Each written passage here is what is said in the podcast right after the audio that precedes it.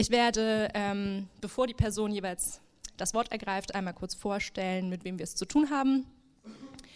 Und fange an mit Pat Mooney, der sich seit ähm, wirklich sehr langer, langen Jahren schon mit Ernährungssouveränität und der Landwirtschaft ähm, beschäftigt. Also das meine ich positiv. Äh, das Wissen, was, was Pat hat, aufgrund dieser langen Beschäftigung, hat ihm so manche Preise ähm, eingeheimst. Ähm, genau, er beschäftigt sich also mit Ernährungssouveränität und Landwirtschaft, vor allem in Bezug auch auf, die, auf marginalisierte Gruppen. Das kann in Zusammenhang stehen mit Digitalisierung, Konzernmacht, Lebensmittelhandel, Biodiversität, geistiges Eigentum und äh, immer mehr auch Geoengineering und Nanotechnologie. 1977 gründete er den Rural Advancement Fund International. Seit 2001 ist das die Etc. Group, eine Abkürzung, die für Action Group on Erosion, Technology and Concentration steht Aktionsgruppe zu Erosion, Technologie und Konzentration. Die Etc. Group hat Büros in Kanada, USA, Mexiko, Philippinen und Äthiopien und auch weltweit weitere Partnerorganisationen. Wie gesagt, für seine herausstechende Arbeit hat er ähm, Preise gewonnen, unter anderem 1985 zusammen mit Carrie Fowler den Right Livelihood Award, also den alternativen Nobelpreis. Wir sind ähm, sehr dankbar, dass du diese Studie mit uns zusammen verpasst hast oder für uns verfasst hast und dass du heute hier bist. Und ähm, ich freue mich, wenn du uns in den nächsten 30 Minuten einen Überblick gibst darüber, was heißt Digitalisierung in der Landwirtschaft, welche Technologien umfasst das und auch welche Akteure sind in diesem Feld und was muss passieren, damit diese neuen Technologien dem Gemeinwohl zugutekommen. Vielen Dank.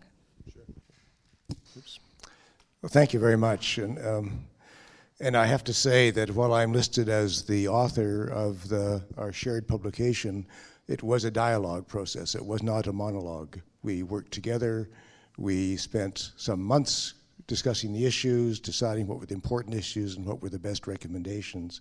So ETC Group is very happy to, to uh, share this publication with the colleagues. I won't go through all of the German names because I'll embarrass myself by mispronouncing but uh, it really was a collaborative effort, and it's a delight to be here now with the Rosa, in the Rosa Luxemburg Foundation, one of the partners in this process, uh, to be able to present it.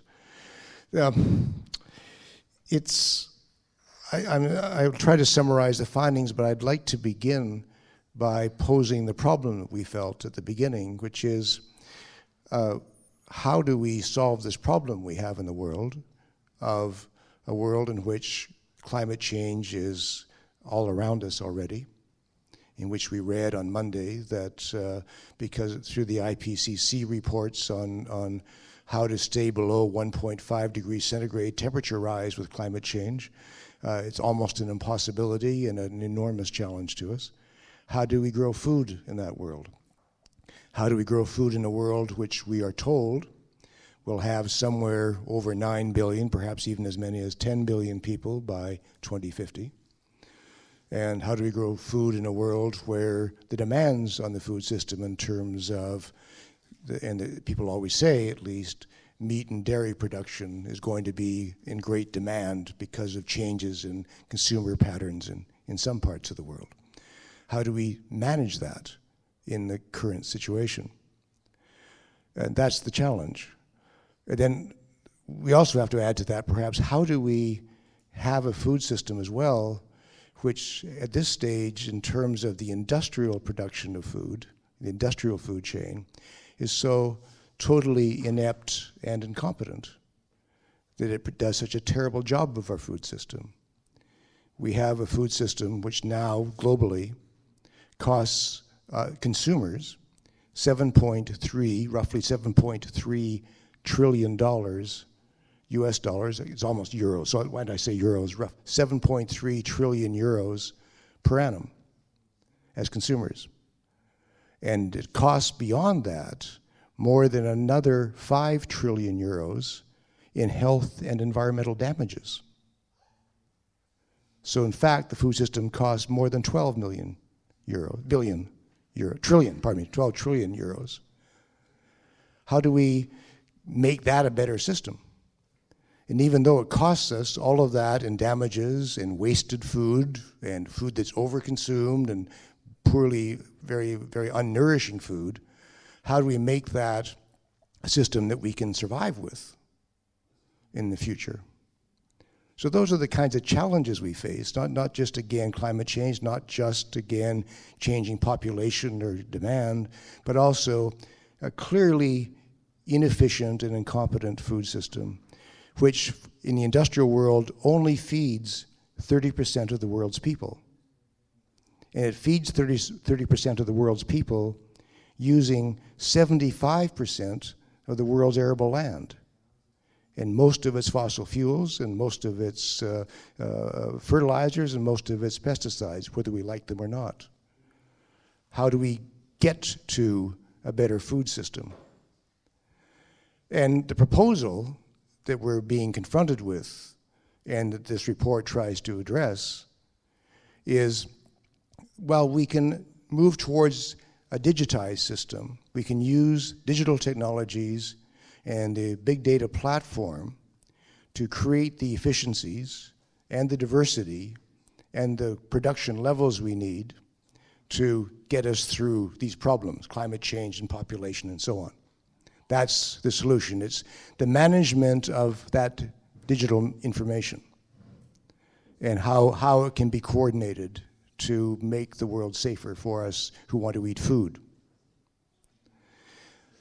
It's, it's, and that's where the problem comes in a way, because, for me at least, because there's, I think, two kinds of, of information here. There is the information that can be produced digitally. That's, in, in, this, in even that, there's in a sense two kinds that we looked at. There's not just the ones and zeros of, of computer uh, programming, uh, which we all have on our computers and the companies can use to create algorithms and, and blockchains and cryptocurrencies and all these words that we read about now. Um, there's not just that, there's also digital DNA. The ability to take life, basically, and to map genomes of species, put them on a cloud, and download that information to change those species, to edit the DNA of the species, livestock or plants, to improve or change them in some way or another for some purpose. So the digitization is not just the digitization of what we think of as how consumers shop or how farmers grow, it is also the digitization of, of life itself in the food system. And that's one kind of information, that's one kind of knowledge. Is that the route to go? Or is that even the only route to go? And what are the implications of that route? On the other side, we have another set of knowledge the knowledge of those who grow our food, whether they harvest it from the ocean, or they herd it as livestock keepers, or they grow it in fields, or they grow it, harvest it from forests those people who are growing our food. That is a kind of knowledge. And how, what, where do we give our priorities? Is the priority to, to uh, strengthen that knowledge of, that exists now that has served the system for, for thousands of years? Or do we give priority to this digital knowledge? Or can they both live together? Is it possible to actually have uh, a food system in the future where these two kinds of knowledge cooperate and in harmony without disadvantaging uh, those of us again who grow or want to eat the food. And it's, a, it's, it's not so straightforward. It's a complicated question. We look at it, I think, in this, and, and we should add to that, though, that if we look at that knowledge that's been created by those who grow our food, then we have to see, well, well, how well are they doing? Can they meet the challenges of climate change? Can they um, address the problems of increased population and changing demands? And, well, we begin by saying, well, those people, those peasants who are producing our food, peasants who are fishers, foresters, and so on, who grow our food now, they, they feed 70 percent 70% of the world's population. And they do so with only 25% of the world's arable land. And they do it with almost no fossil fuels and almost no fertilizers and, and pesticides. Again, whether you like it or not, they use very little of it. Whether they choose to because they can't afford it or they choose to because um, they don't want it. But from that starting place, an industrial model which feeds 30% of the people but costs us $5 trillion in damages, or a system which feeds 70% of the world's people with really no damages, but still needing to do more, still not of itself adequate, still suffering and challenged by all of the issues of climate change and new demands. But which knowledge do we give privilege to? Which is the priority knowledge? Or can they again be addressed together? Can they somehow live in harmony? When we look at the industrial system, or the, or the, the, the digital system, within the context of an industrial food chain, it has some special problems. One of them is the, the um, potential of the system to break down the barriers between links in the chain to break down the barriers where you have in production, you have seeds, you have pesticides, you have fertilizers, you have farm machinery, you have insurance systems, and so on, at least for some farmers in some places. And you have grain traders and processors and retailers and uh, distributors of the retail system as well, and even the, the salvaging of the wastes afterward. In that chain, uh, what happens when, when we bring in digitized DNA and digitized uh, uh, tracking systems, basically. And what we end up with is a chain which can be merged together, where links in the chain can be soldered together by the control of, of, of information. And as we recognize in analyzing uh, that chain in digital information, it shows that there's a hub of knowledge or hub of control of data around the farm machinery industry more than in other places.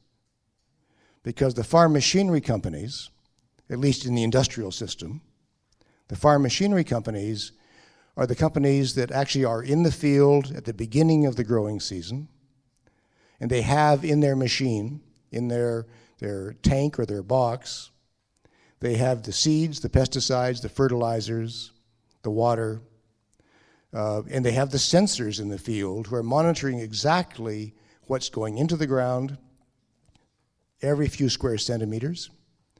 They're monitoring the soil conditions, the, the, the humidity in the soil, the temperature of the soil, the, the pests and diseases that they face as they go through the field. It gathers an incredible amount of knowledge of what is being planted. At the same time, the farm machinery companies are in the field at harvest time, and they're gathering up the crop. And again, every few square centimeters, they're measuring what's coming out, what's the yield, and measuring the cost of that yield. And all through the growing season, they're linking that information to decades worth of the collection of data around climate weather conditions, and around market conditions. And as time goes on, around the history of that field, year by year or season by season. So no one else at the, the production end of the system has that grasp of knowledge, has that range of information. As much as, and we should be concerned about the Bayer Monsanto deal, one of the stupidest deals ever made uh, and agreed to pardon me, by, by the uh, authorities, the regulators, to allow that deal. But we have that kind of arrangement, and we're concerned about that and should be. In fact, in the end, they don't control the same amount of data as do the farm machinery companies. And every single major farm machine comp- company that's a global company has made built linkages, joint ventures, licensing arrangements with all of the significant seed and pesticide companies and with many of the fertilizer companies. They already have those connections. They know so much and are gaining so much knowledge, petabytes of information every year, that they also are in position to sell the crop insurance or the farm insurance because they know more. They know more about the market. And they can say to a farmer, if you buy the regime of products that we recommend, seeds, pesticides, fertilizers, machinery, and so on, then your crop insurance rate will be this low. If you don't, then it goes up. And they keep the data. That kind of a system of control of information is quite alarming to me, and I think to anyone who grows food. But we also have other hubs. We had historically the hub of knowledge around the grain trading companies. And they're the famous ABCD companies Archer Daniels Midland, uh, Bunge, um, Cargill, and Dreyfus. Uh, there are others now moving into the scene, like Glencore, Asian companies moving into the scene as well. But the major players have dominated data around weather and markets, and a lot of political information as well. No longer today, because of big data, do they have any real control over that. Their information has become almost generic. Weather information from satellites and, and so on, the information that can be gathered about markets is accessible to the, the farm machinery companies and accessible to other parts of the, of the industrial food system. So they're actually in trouble. They may cease to exist, or they may morph into other kinds of companies to survive. And we see them scrambling now to change their positions in the marketplace to get through this because they're not sure if they will be around in 2050 or 2100. And their, their world is changing almost on a daily basis, as we hear even today about uh, changes in Dreyfus Company. And then we have uh, the processors and the retailers, who, because of their control of data, are now able to not only have a better understanding of their supply chain, but are able to think about moving up the chain to get better control over the people who grow food and the trading systems. So we have a company like Nestle's, which now has, we're told, about 12,000 agronomists on its staff, who are not, I think it'd be naive to suggest, they are not out in the field giving friendly advice to cocoa producers in West Africa or coffee growers in Guatemala. They're out in the field as overseers, giving orders, saying, here's what we need, here's how you're going to do it, or we're not going to buy your, your product. And they have the data to do that, and they're making directions. But that's also true of other companies. Walmart, the world's biggest grocery company. Walmart is in the field in, in South America and particularly in Central America, and it's telling farmers what to do. Here's what you need to do to, to, to, for us to buy your product. And here is the blockchain you must get onto so we can monitor that. And for 30 different commodities that, that Walmart sells in the United States, vegetables primarily, fruits as well, Walmart claims they can follow the product from the farmer's field right through to the grocery store and command control of the system and again give advice to the farmer. Advice so called, in quotation marks. So that kind of control is possible. So we see a hub of control of data information around the farm machinery input end. We see another hub coming together somewhere between the processors and the retailers. And they're getting bigger and they're buying each other because they're afraid of two other competitors that big data has brought onto the scene. Competitors that you don't normally associate with the food system at all. One set of competitors are the traditional, I can say that, traditional information companies. Traditional meaning Amazon, Google, Microsoft, Facebook, all of whom are now moving into agriculture. And the booklet does point out some of the areas of activity that they are in now, but it changes literally on a weekly basis. So we now see that Google is in China advising hog producers, pig producers, on how to increase the number of piglets per year to increase their investment. So they're advising on the genomics of pigs, Google. And we see uh, Microsoft, in, working in Denmark with Carlsberg, the brewery company, who moved from trying to develop uh, digital DNA for new yeast varieties to now looking at new crops and new breeds. Microsoft. And we also see Facebook, its technology is being used by BASF to go through fields to, in Canada, where I come from, Canada, to advise on pests and diseases in the field and suggest then which of BASF's products should be used to get rid of the pests and diseases. Facebook technologies. And it goes on. Of course, Amazon is perhaps the best known because Amazon, uh, a year ago, more than a year ago now, bought the largest organic food company in the United States, Whole Foods. And Amazon moved on from there to now it's negotiating to buy Morrisons, the fourth largest uh, of the UK retail grocery companies. And it's already made a joint venture with Carrefour, the world's second largest food company, food retail company in France, but it's a worldwide company. So it's moving into these areas where they're not simply delivering food, they're providing grocery stores and they're providing information systems, again, that can be tracked back to the farm and to the consumer. Beyond that, we're seeing, and I should probably speak, move more quickly through this, I'm sorry. We should also be looking at another set of players that didn't play in the system or weren't recognized in the system as they are today. And these are the asset management companies, major enterprises that farmers never heard of BlackRock, Vanguard, State Street, Blackstone, KKR, companies that are the big ones who buy shares in agribusiness but they buy shares in all of the agribusinesses. And they have huge resources to apply. So when we saw mergers being negotiated over the last two years between seed and pesticide companies, where we saw Dow and DuPont in the United States, Syngenta in Switzerland, and Bayer and BASF as well, and Monsanto being involved in negotiations here, as that was going on, the asset manager that had had um, shares in all of those companies was BlackRock. They had investments in all of them.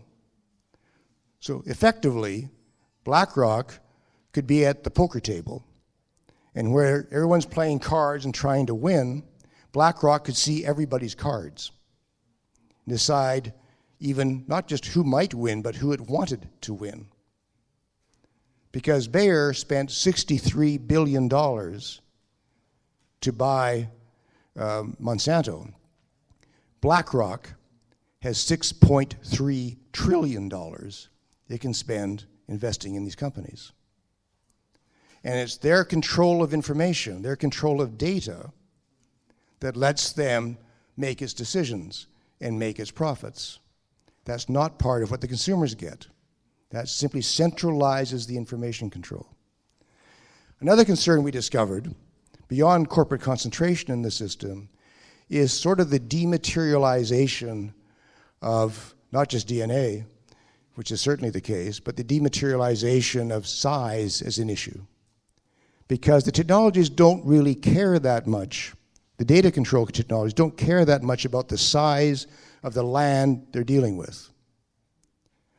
So if farmers in Peru, for example, or in Brazil, which is happening today, are being encouraged to put their, their, their, their land leases, their ownership of their land on the internet and as a blockchain to prove their ownership of that land, that can become information that's accessible to either BlackRock or accessible to Goldman Sachs or any of the other major enterprises that deal that gamble in, in, in securities in Frankfurt or in Wall Street or in the city in London.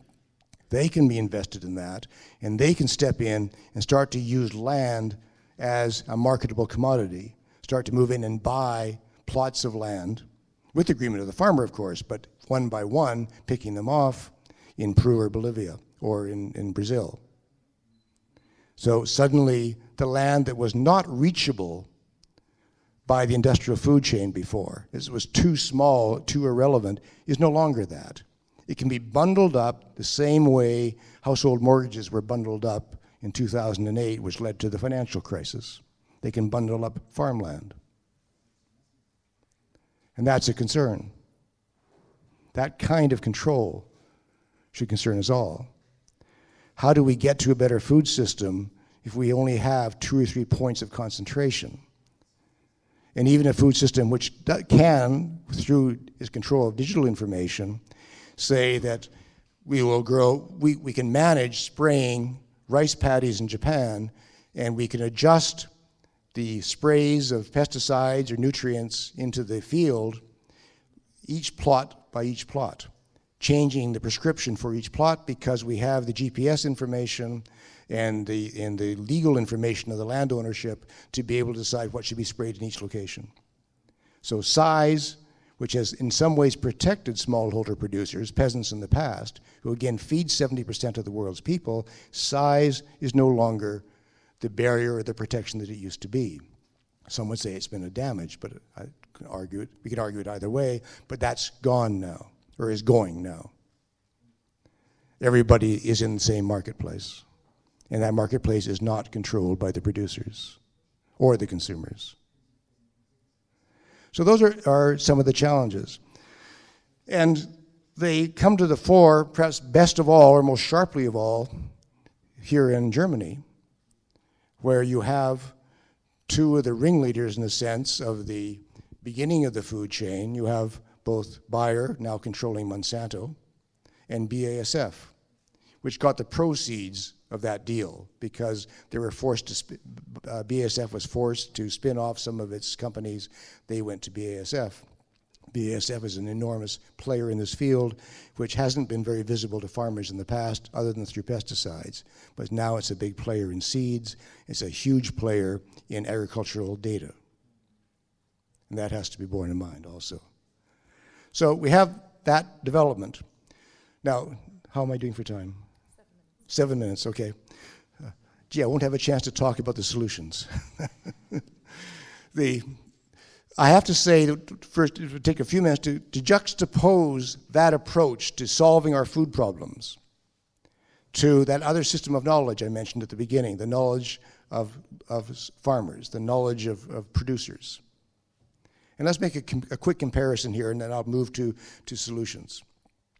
One of the comparisons is diversity. We need diversity to get through climate change, to adjust our food systems to a diversity of new and more nutritious crops and livestock as well, and fish. Who's got the diversity? A quick comparison. Peasants have domesticated and continue to breed 7,000 different crop species around the world the industrial food chain, the companies like Bayer, work with a maximum of 125 crops compared to 7,000. They spend almost all of their money on just 12 crops, and they spend 45% of their money, their research investment, on just one crop, maize. Which is going to get us through climate change better? Give us the diversity we need 7,000 crop species or one and a few others for the industrial food chain. Peasants around the world have bred more than 2.1 million plant varieties, which, by the way, they have donated to gene banks such as in Braunschweig here in Germany. They've bred them, donated them, they're distinct, they're useful, they're available to be used for plant breeding. The industrial food chain has, since the 1960s, patented, put under patent control, just over 100,000 different plant varieties compared to the 2.1 million of the farmers. Just 100,000. And more than half of them have been ornamentals. So if you want to eat roses and chrysanthemums, you'll have a good food system. But they don't do much else. Peasants work with more than 30 different livestock species, and they have managed to breed and still have working with more than 8,000 different breeds of livestock beyond the species. The industrial food chain works with five species, just five livestock species, and less than 100 breeds of those species. So, again, who will get us through climate change and changing food demands? Where do we put our, our, our trust? Do we put our trust in those who are creating and have been creating that diversity and nurture that diversity today and are exchanging information about that diversity, that knowledge, or do we put it into a system of industrial production which wastes so much food, which causes so much environmental damage, and still only feeds 30% of the world's people, despite their massive control over policies? So, what are the solutions then? Solutions come down to, I think, on the ground solutions, like in Germany, what can be done. And I'm speaking as a Canadian, so I, will maybe let me be play it safe and be more politically correct and talk about Canada. Uh, in my country, civil society has demanded a national food policy, a national food policy created by society, not just by companies talking to governments. And that policy will be unveiled anytime in the next few days, in fact. But it was demanded by civil society, and it involved the workers, the food workers, it involved the farmers, it involved the, the, the, the dietitians and the doctors and the hospital systems and the education systems, all of them coming together, the, the, marginalized peoples in Canada, the indigenous peoples in Canada, coming together to say, this is the food system we need to have. And that negotiation has outflanked the industrial food chain, which can't get its act together. And so the system that's being created now is a food policy, which is one which really is one which is monitored by, created by, and monitored by uh, a participatory system involving all of the all those of us who grow it and eat the food as well. It's got it's going to have its problems, but it's that's the system. I think every country in the world should have something like that that controls its own food supply. Secondly, we need to have a change in competition policy. The policy now almost universally is recognized country by country as being irrelevant. It doesn't work for the current world. It doesn't meet the challenges of vertical and, and, horizontal integration or the decline in innovation by the companies. We need to do something better. We need to do that at the national level. So competition policy changes in Berlin, competition policy changes in Brussels, and competition policy changes at the United Nations level. It is not Pollyanna or ridiculous to suggest that there should be a UN treaty on competition policy, which would allow the global south to really have a say over deals that are struck basically between Brussels and Washington. And that would really, those mergers that we've talked about the last while, Bayer, Monsanto, would not have passed if there had been a UN treaty on competition policy. We also need to have a clear policy on technologies to assess the technologies, to have societies assessing those technologies at the UN level and at the local level, deciding what do they want, what don't they want, under what conditions will they accept it, what technologies should be created that no one's even talking about. How do we develop those technologies in a safe kind of way? The UN used to have that, it doesn't have it anymore. I've been around, as you said at the beginning, Franza, uh, I like that actually. I've been around for a long, long, long time. And I've seen a lot of technological revolutions, from the Green Revolution to the first biotech revolution to nanotechnology and synthetic biology and all of the other areas, and now digital technologies. And what I've noticed over the decades is the marginalization of the knowledge of the people who grow food and the specialization and the privileging of the knowledge of the companies who, at every revolution, at every technological chain, have told us the same thing. This will be the solution to world hunger. This time we're going to solve the environmental problems. This time it's going to be okay. We will take care of the future. Just trust us. Well, I've heard that four or five times in the last five decades. It hasn't happened yet. All the good ideas have been destroyed because the corporations come in and take over those good ideas. There are many good ideas but they get lost in the control exercised by the companies. You know, my generation, and this comes to me as, as a sense of horror, I didn't think about it until this afternoon, in fact. My generation is the first generation in the history of the world that is losing more knowledge than it is gaining. So we're losing the site specific, grounded, solid knowledge of peasant agriculture around the world, and we're privileging instead that of the multinational corporations. Thank you.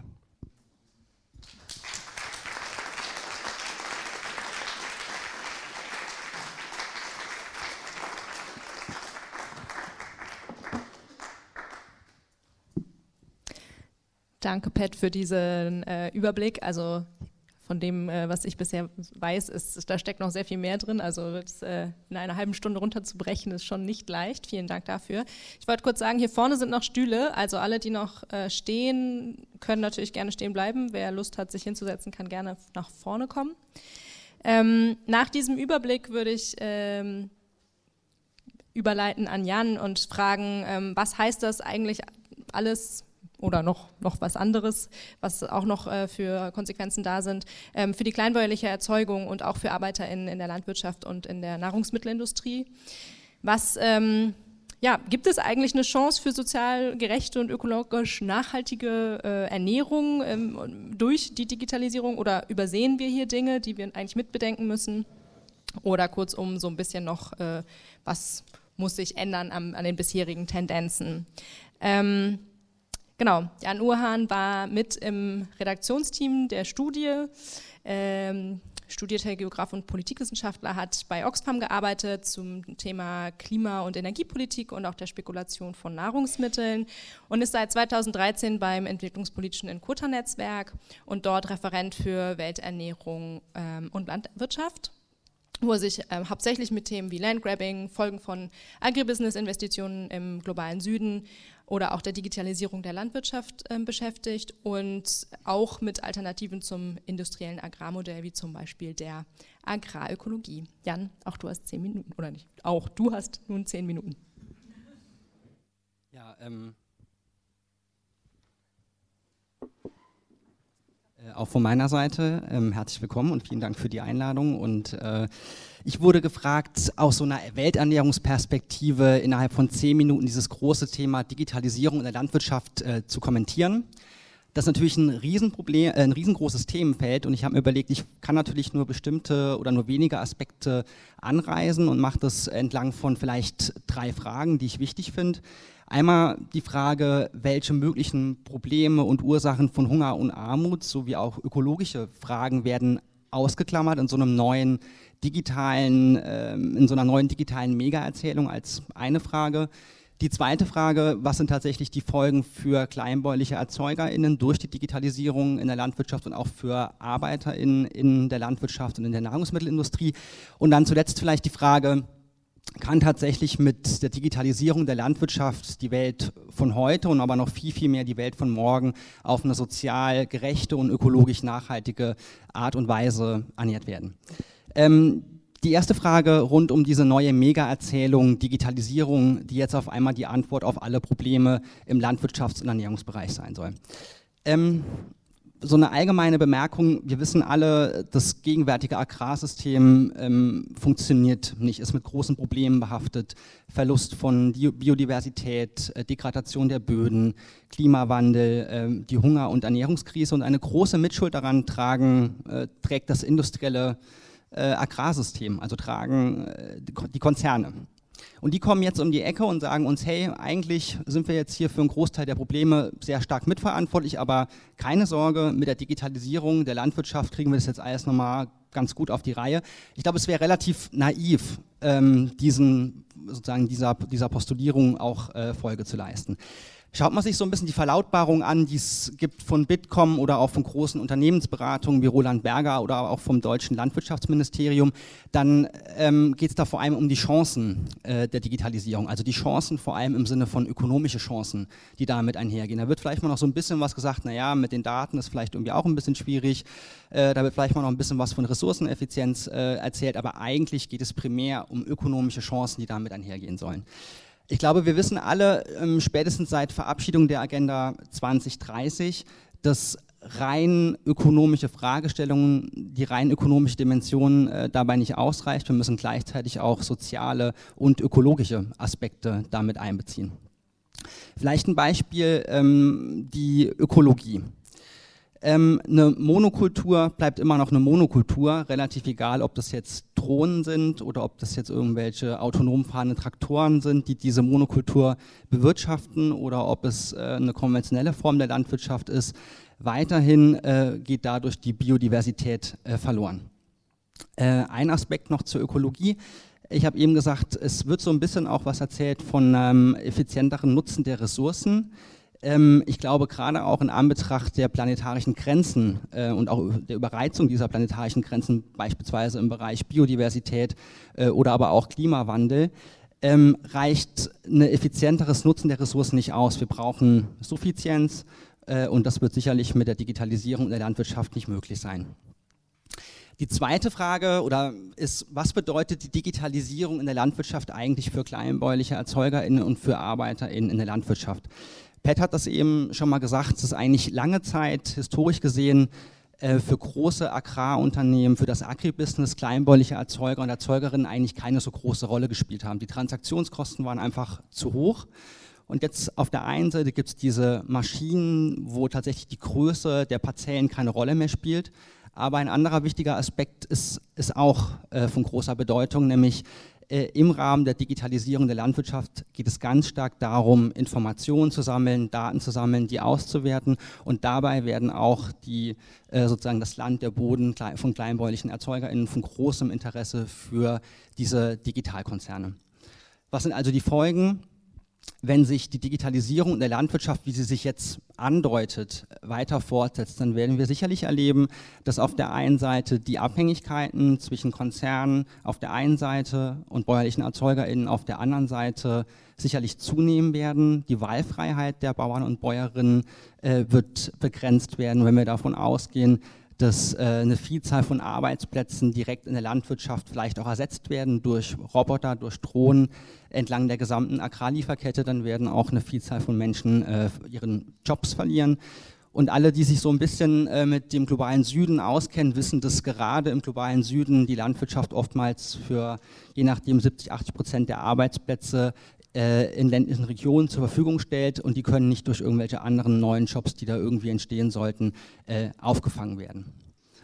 Komme ich eigentlich schon zu meiner letzten Frage, kann die Welt von heute und von morgen mit der Digitalisierung sozial gerecht und ökologisch nachhaltig ernährt werden? Ich glaube, die Konzerne wissen selbst, dass ihr System Produkt, die Produktion steigern zu wollen, vor allem mit ganz viel Input, mit ganz viel chemischen Input, so ein bisschen am Ende ist. Äh, es drohen hoffentlich äh, Verbote von Stoffen, die sie lange genutzt haben, Stichwort Glyphosat.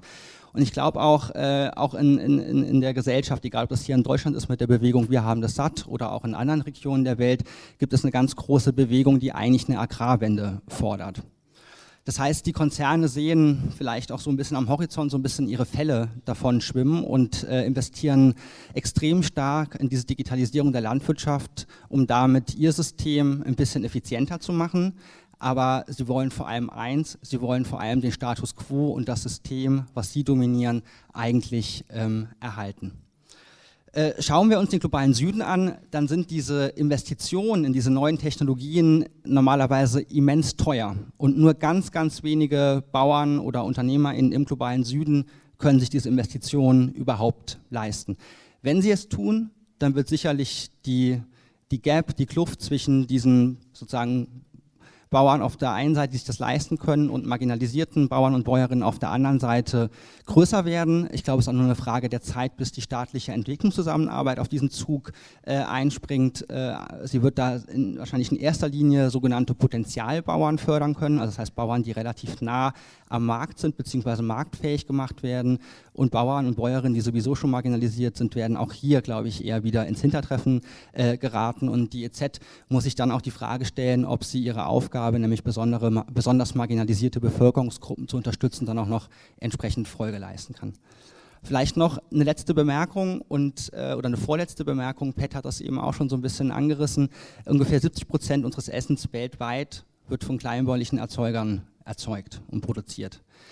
Ähm, gleichzeitig erzeugen wir heute schon genügend Essen, Nahrungsmittel, um zwischen, naja, je nachdem welche Studie, zwischen 10 und 12 Milliarden Menschen zu ernähren.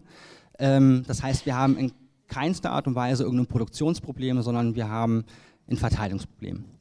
Mein letzter Punkt ist, äh, die Digitalisierung in der Landwirtschaft tut so, als könnte man hochkomplexe ökonomische, soziale und ökologische Fragen, die auch ganz viel mit Machtasymmetrien zu tun haben, ganz einfach mit technologischen, mit technologischen Ansätzen lösen.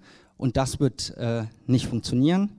Ähm, und deshalb bin ich sehr skeptisch, äh, welches Potenzial die reine Digitalisierung der Landwirtschaft äh, wie wir sie bislang erleben, hat, um die Welt tatsächlich entsprechend nachhaltig ernähren zu können. Das vielleicht zuerst mal als so eine kurze Kommentierung von meiner Seite. Vielen Dank.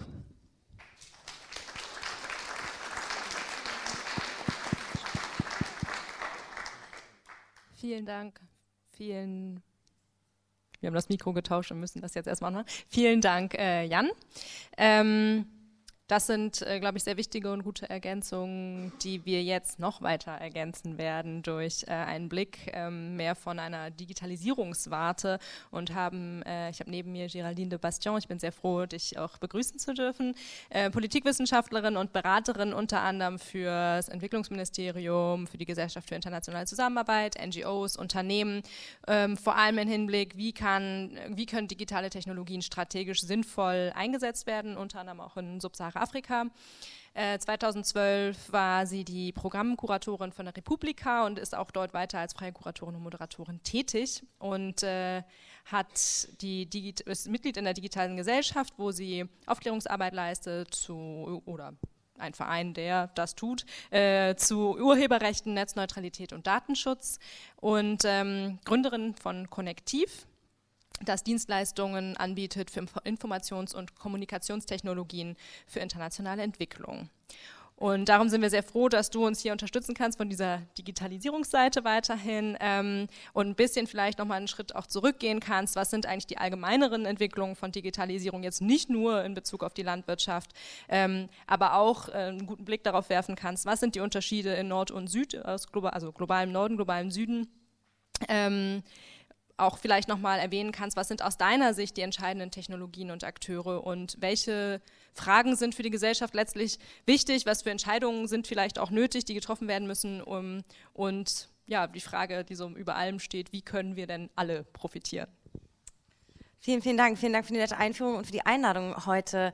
Um, I would continue in English just for the statement, but then I'm happy to speak in German for the panel discussion and any Q&A. Thanks for the kind introduction. As you said, I am by no means an expert in agriculture, um, and it's been fascinating to listen to Pat and Jan speak tonight. I've already learned a lot, and I'm very much looking forward to reading the study. So I'm just going to offer a few complementary thoughts, perhaps, from a digital perspective, I guess. Um, one thing that fascinates me about a lot of the conversations that I have when we address the effects of digitization in different sectors, be it education, agriculture, or health, is that of course we focus a lot on digitization as the driving power. But I would like to propose the argument that in much of what you've said, the challenge is not digitization alone, but is capitalism. And very often, when we speak about digitization and the uh, critical effects it's having or the risk it's bringing, we're also very much speaking about the effects that capitalism is having on the world. And especially when we're speaking about it from a global, sort of holistic perspective when it comes to the gl global north, so called, and the global south interacting with one another in the existing power lines. And I found that very much to be true for the conversation that we've had so far tonight as well. So this is not always true, but I would like to argue that there's a sort of ambivalence of technology that we should keep in mind. Um, technology can enforce existing power lines, and a lot of that has been described tonight, how it is doing exactly that within the agriculture sector. As Jan just described, it can be used to maintain an existing status quo. And a lot of the challenges that we're actually looking at today are challenges of distribution. So, meaning that that's very much an effect of the existing power lines and the sort of capitalistic and financial structures behind um, the effects that we're seeing today. On the other hand, digitization can also bring innovation and previously unforeseen possibilities. And it can also, perhaps in some ways, break, help to break open some of these power lines and redistribute power. Although that's a tricky subject, but I'll be happy to explore that a bit more with you further in discussion. Um, so, for instance, um, whereas we've talked a lot about the sort of maintaining of the status quo and the existing power lines, another perspective could be that innovation, as I said, brings completely unforeseen possibilities. Um, I would like to recommend a podcast. It's called, it's a BBC4 podcast. You'll find it if you Google James Burke and the End of Scarcity. And in this podcast, different nanoscientists explain or give insights into their work and explain how they're already working with nanotechnology to basically create what you might know from Star Trek as the replicator. So people at MIT, for instance, are busy working on machines that will be able to create water, drinkable water, out of air, basically. And I know there's a lot of critique also from ecological point of views or also um, from health point of views, a lot of questions that come with nanotechnology. But I also find some of these prospects extremely exciting and kind of goosebump perspective of what this could mean for humanity in the future. Um, that's another aspect of digitization that we might want to be looking at. Digitization can also be used, and this was also touched on by the previous speaker, to bring innovation to small scale farmers and empower them in different ways. And I'd like to get to a few examples of what that could mean in a few minutes. Generally, of course, um, it was just mentioned, like a lot of people might lose their jobs. So there are estimates out there. There's a UN organization called UNCTAD. There are not many organizations that deal with this topic on a global level. Very often, estimates and studies focus very much on the global north and don't include the global south. But UNCTAD is attempt attempting to do this sort of the global perspective. And um, the general estimates are things that suggest that by 2020, so in only two years' time, the large majority of all jobs worldwide, 85% of jobs, will require ICT skills. So will require people to be able to use and understand digital technologies. It is also estimated that in the next 10 years, around 400 million workers may need to reskill themselves in the wake of automation. And I think this is sort of friendly working. Reskill might very much mean not be have, have their job anymore and find something else to do. Um, this comes with a lot of challenges from a global south perspective as uh, multiple divides make this very challenging. Only one in three out of young people in the least developed countries have access to the internet. Share of women um, is less than men in these contexts very often. Um, the access to electricity is in itself a huge challenge. Of course, the use of digital technologies also requires having access to electricity in some way. Um, so, with over 1.1 billion people worldwide not having access to electricity, this is also a big challenge. And then other divides come into play. We often speak about a data divide looking at the global south. So, people might have access to um, mobile phones, they might have some kind of a hardware device, but being able to actually connect to the free and open internet is impossible because they cannot afford the data on their phone and might only have access to some of the large platforms that you've already mentioned, like Facebook, for instance, through so called zero rating offers. So, where platforms offer a specific service for free and you can access and use it even if you do not have any access to other data services. Um, that, of course, is an effect that also um, reinforces existing power lines and increases thus of these large platforms. So those are some of the challenges from a global south perspective. But as I said, there's also a lot of potential that's seen in the power of digitization, especially when it comes for improving the everyday lives of small scale farmers. That can, and a lot of these technologies have been mentioned tonight. Um, I uh, work with a hub in Togo that creates little agri-bots, so things that help in like seeding processes from e-waste materials. So both trying to address the issue of us dumping the waste that uh, we produce here in the West there, but also improving the work of farmers. There's um, companies like um, a Rwandan startup called Charis that's a drone flying company, and they specifically help cooperatives and other farming organizations with aerial photography, so taking pictures of the land and seeing where there might be uh, water irrigation issues or other kind of um, issues through the multi-layer spectrum photography that they do.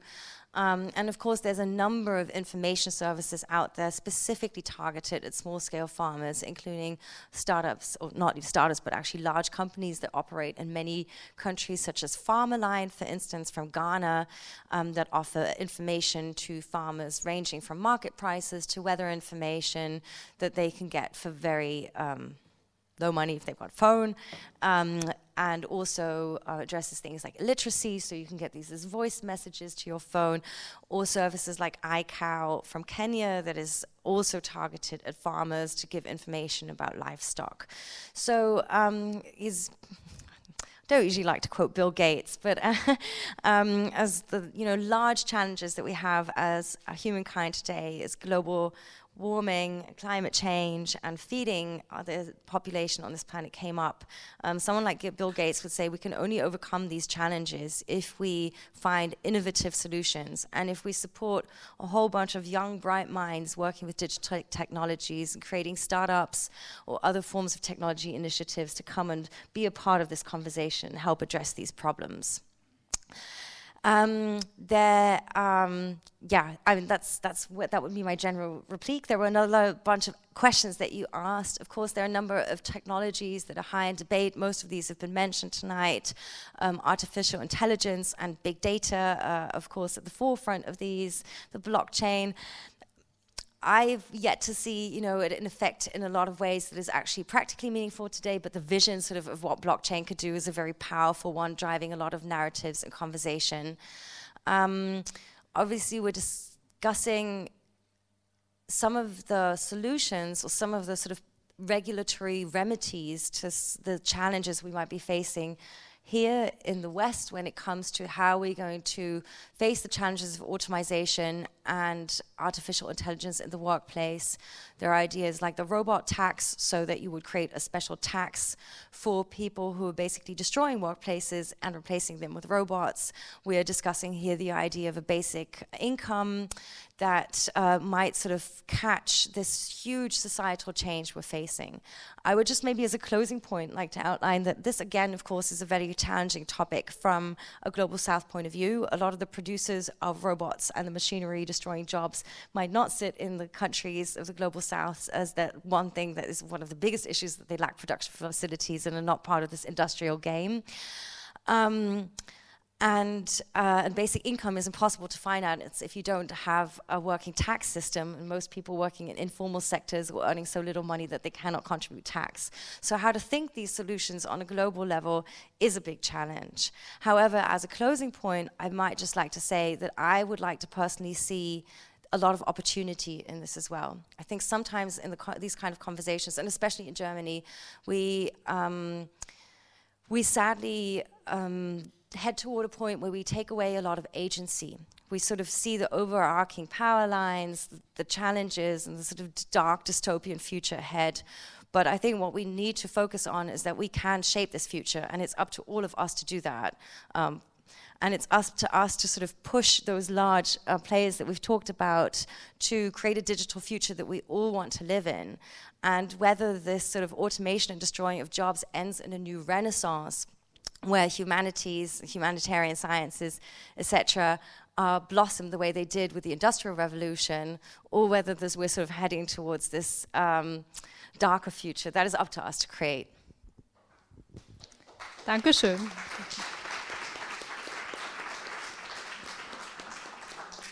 Ich glaube, die drei Beiträge haben uns schon ein ganz gutes Spektrum hier gegeben über Themen, die mit dem großen Überthema Konzernmacht und Big Data Plattform oder in dem globalen Ernährungssystem.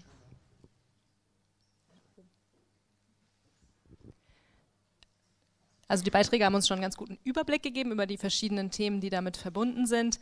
Ähm, Pat, ich würde dir eine Gelegenheit geben, ähm, auf die Statements von Jan und Geraldine zu reagieren. Und ich würde dich aber auch bitten, ähm, im Zuge der Arbeit an dieser Studie ist uns aufgefallen, wie wenig Wissen in Deutschland über Blockchains ist, äh, überhaupt gibt.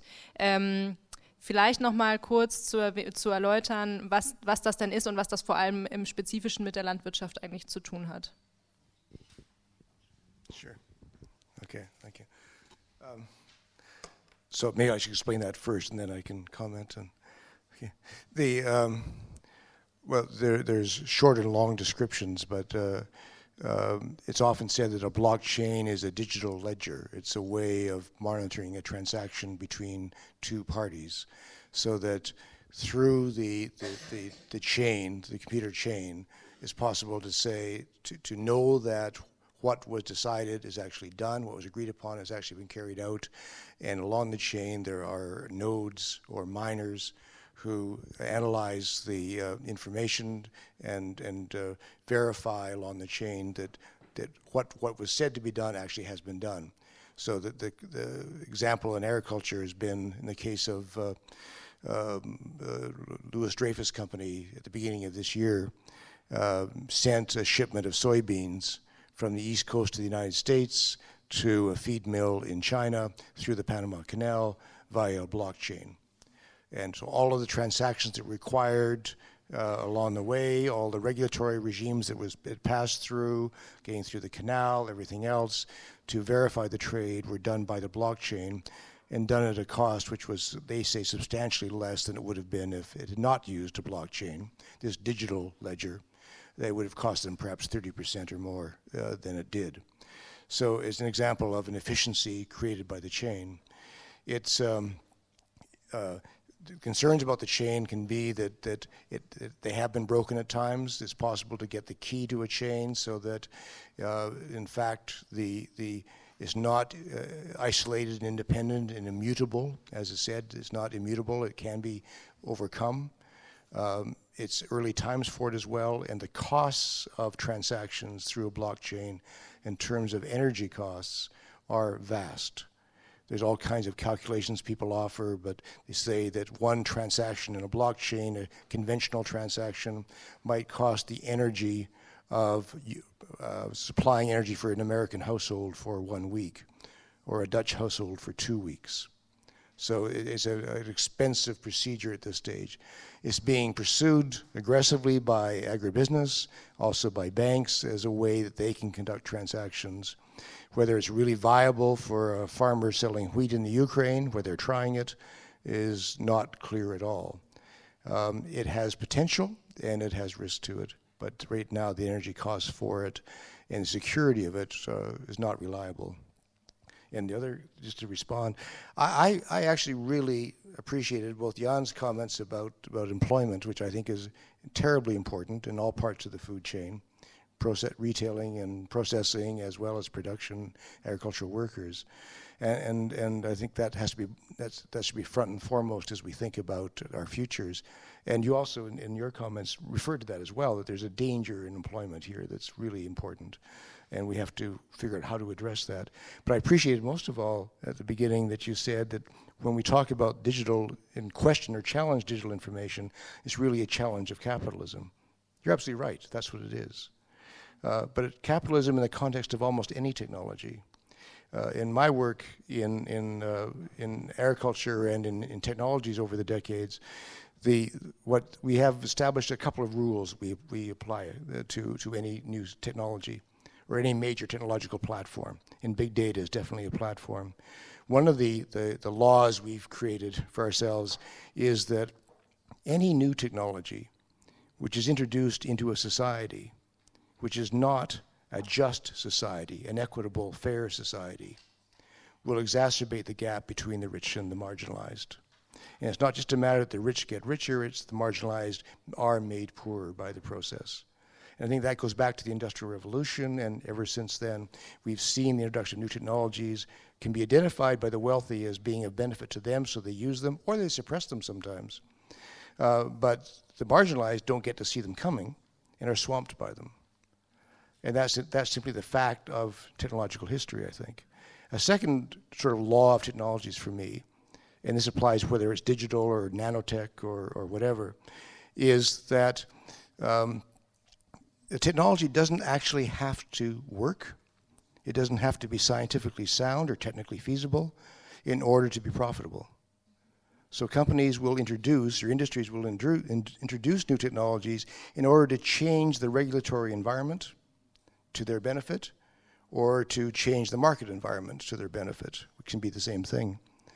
Uh, and they get, can get away with it while the technology itself can be an actual failure it's irrelevant that it's a failure at times. And I think the first generation of GMOs is an example of that kind of a failure from promise to, to reality.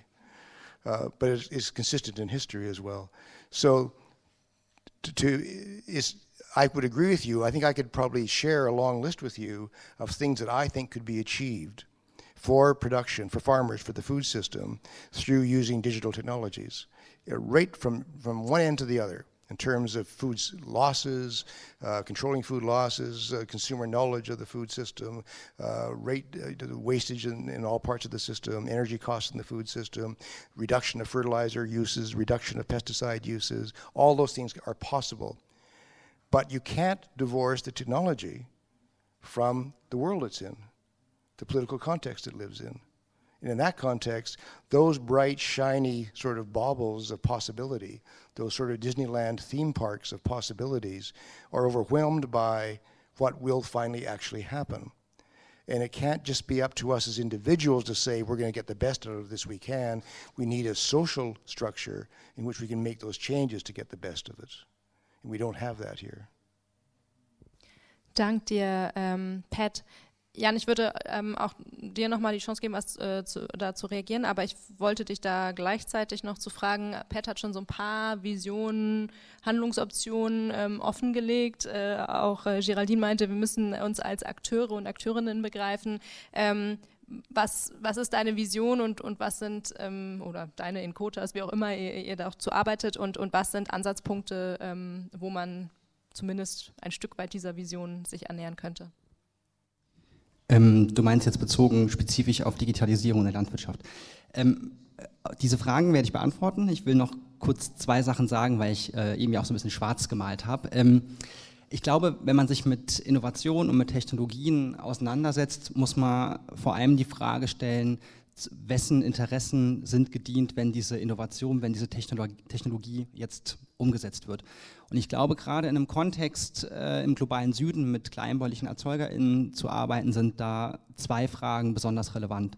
Nämlich die eine, wenn diese Technologie, diese digitale Technologie nun eingeführt wird, führt es dazu, dass sich die Lebensbedingungen, die Lebensrealitäten von diesen Erzeugern und ErzeugerInnen verbessern und gleichzeitig werden damit auch Menschenrechte gestärkt, vor allem auch dieses Menschenrecht, das Menschenrecht auf Nahrung. Die zweite Frage, die, glaube ich, wichtig ist, ist dahingehend, wenn diese Technologien jetzt eingeführt werden, führt es dazu, dass Bauern und Bäuerinnen wegrationalisiert werden und Arbeitsplätze auf dem Land verschwinden und gleichzeitig die Macht des Agribusiness gestärkt wird ähm, und diese, Fra diese Frage sozusagen mit Ja beantwortet wird, dann ist es die falsche Technologie.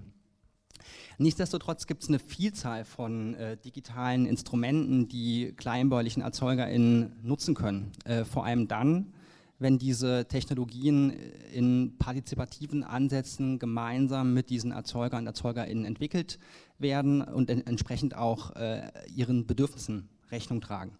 Beispielsweise die Entwicklung von Apps, äh, über die Bauern und Bäuerinnen teilweise in einer Region, in einem Land, über Kontinente hinweg miteinander vernetzt sind und beispielsweise ein Foto machen können von ihrem Feld und fragen können, was kann ich jetzt hier tun, wenn ich zum Beispiel einen Schädlingsbefall habe und wie kann ich darauf reagieren oder umgekehrt auch zu fragen, wie kann ich die Bodenqualität verbessern, all solche Fragen. Ähm, das Gleiche gilt äh, auch, oder es gibt Beispiele, wo Drohnen genutzt werden von lokalen Gemeinschaften, um, ihren, um ihre eigenen Territorien abzusichern oder wo lokale Gemeinden mit digitalen, mit, mit Satellitenfotos arbeiten, um zu sehen, inwiefern durch Konzerne Raubbau an der Natur betrieben wird und äh, beispielsweise Regenwald abgeholzt wird.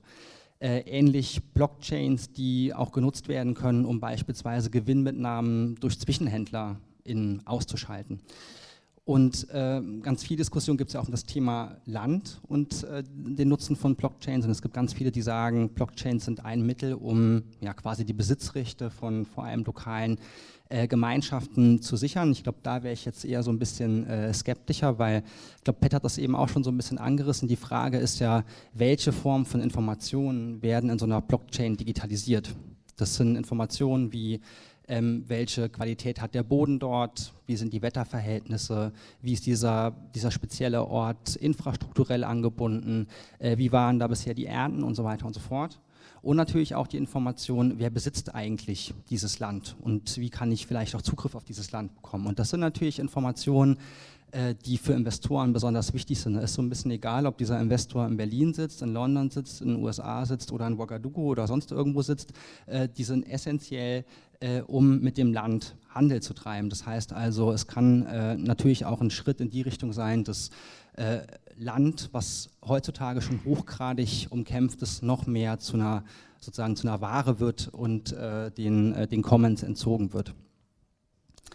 Äh, und vielleicht noch eine Bemerkung kurz zum Land, bevor ich dann äh, auf die Frage eingehe. Ähm, in aller Regel, wenn lokale Gemeinschaften ihr Land verlieren, dann ist, passiert das nicht deshalb, weil sie die Informationen nicht dazu haben, sondern das passiert deshalb, weil, sie, äh, weil es extreme Machtungleichgewichte gibt beispielsweise, weil sie unterdrückt werden. Also da würde auch in so einem Fall wahrscheinlich eine Blockchain eher weniger ähm, hilfreich sein. Ähm, dann die Frage, wo ansetzen und vielleicht auch, was wir als Encota ganz äh, konkret tun. Ich würde vielleicht nachher am Ende noch so ein bisschen was über so ein großes ganzes Agrarwende und Agrarökologie an Ernährungssouveränität sagen. Aber jetzt äh, zuerst mal, Pat hat das eben auch schon mal genannt, wir brauchen eine viel äh, strengere Fusionskontrolle.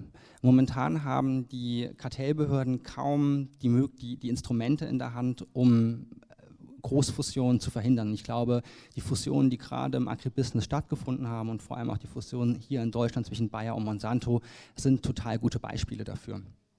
Das heißt, wir müssen diese Fusionskontrolle verschärfen. Ähm, was muss passieren? Beispielsweise muss es die Möglichkeit geben, dass zu große Konzerne entflochten werden können und vor allem müssen wir so ein bisschen diese Kathedrale des neoliberalen Hardcore-Denkens in den Kartellbehörden rein und müssen dafür sorgen, dass auch äh, soziale, ökologische und menschenrechtliche Aspekte bei äh, Fusionen eine Rolle spielen. Und jetzt kommt noch so ein Werbeblock, äh, weil ja auch immer die Frage ist, wie man aktiv werden kann.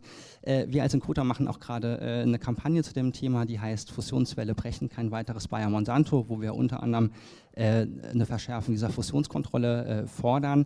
man kann uns ganz einfach unterstützen, nämlich indem man unseren Appell unterstützt und soweit wie ich weiß, gibt es draußen vor der Tür sowohl Informationsflyer als auch Unterschriftenlisten, in die man sich da eintragen kann. Danke, Jan, für den, äh, für den kleinen Werbeblock und für die ähm, Ausführung. Ich glaube, ähm, eine, ein Ansatzpunkt, den, der ganz spannend ist, also diese Frage, ja, wem gehört das Wissen vielleicht sozusagen, also auch in Bezug auf die, auf die Blockchain, auf das Beispiel, was ähm, es geht, oder? Ja, gut. Ähm, was äh, das Beispiel, was, was äh, von Pat weitergegeben wurde zu Jan und was ich sozusagen auch wieder weiterreichen würde an dich.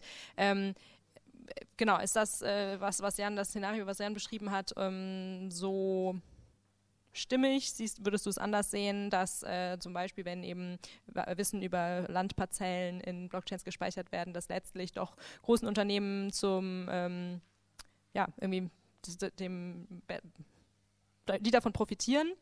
Ähm, und sozusagen da so ein bisschen die, die abstraktere Frage, so wer hat Zugang zu Wissen ähm, und zu diesen Daten, die gesammelt werden und dann vielleicht so die Schleife, ich hoffe, es wird nicht zu kompliziert. Ähm, du sprachst von Agency und wir sollten hier in Deutschland auch äh, in der Lage sein oder uns hier ähm, auch was tun, aber was sollen wir denn konkret hier tun oder wer und gegen wen oder was gerichtet? Thank you. I was just taking some notes because there's a, a lot of really um, good questions. Um, so I think uh, maybe just to to answer your first question, to get, just pick up what Pat said earlier.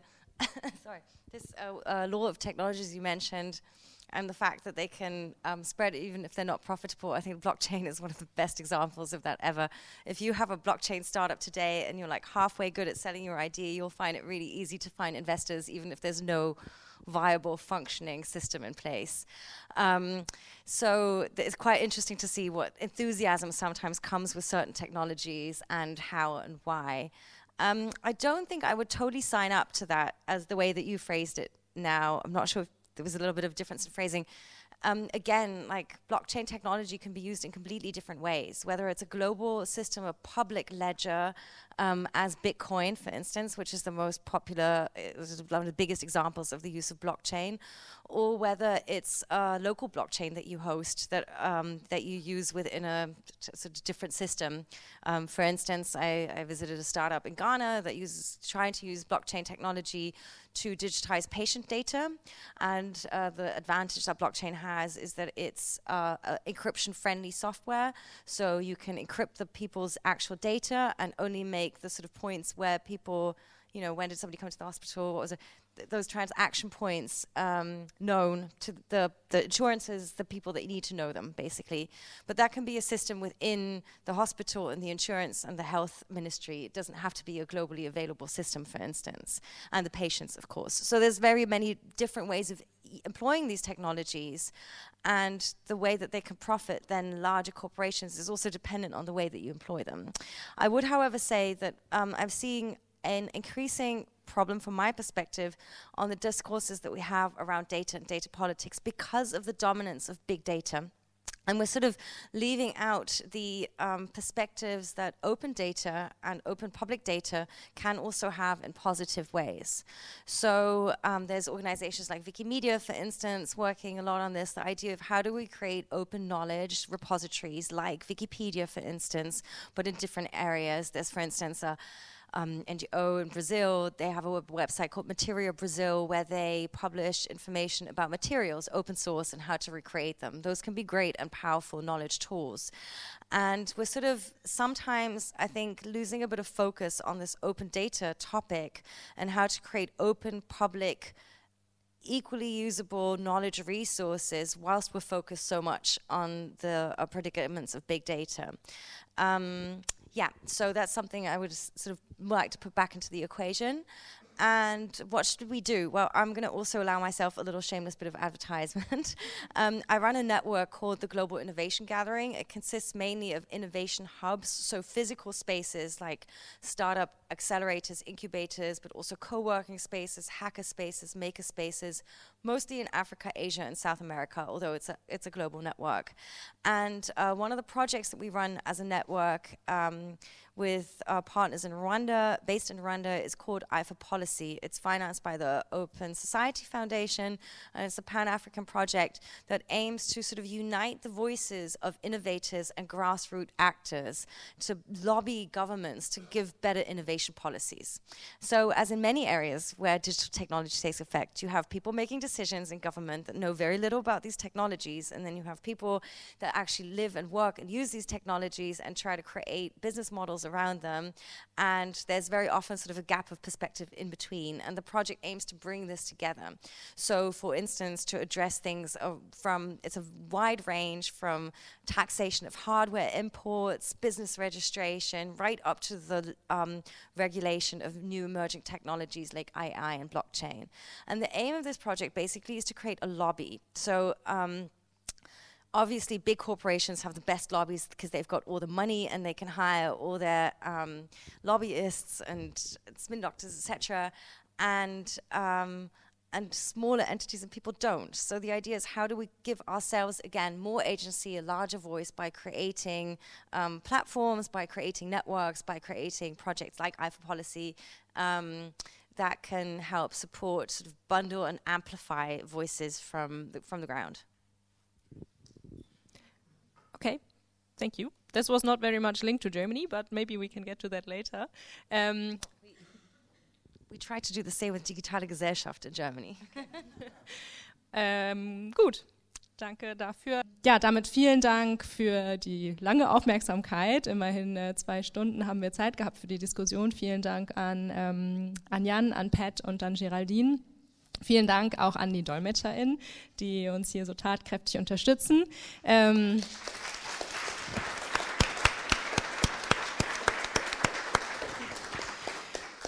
Vielen Dank auch an all diejenigen, die uns unterstützt haben, sei es von Seiten des Veranstaltungsmanagements der Rosa-Luxemburg-Stiftung ähm, und all die anderen helfenden Hände von den Kota und Glokon, die es gab. Vielen Dank und einen schönen Abend noch.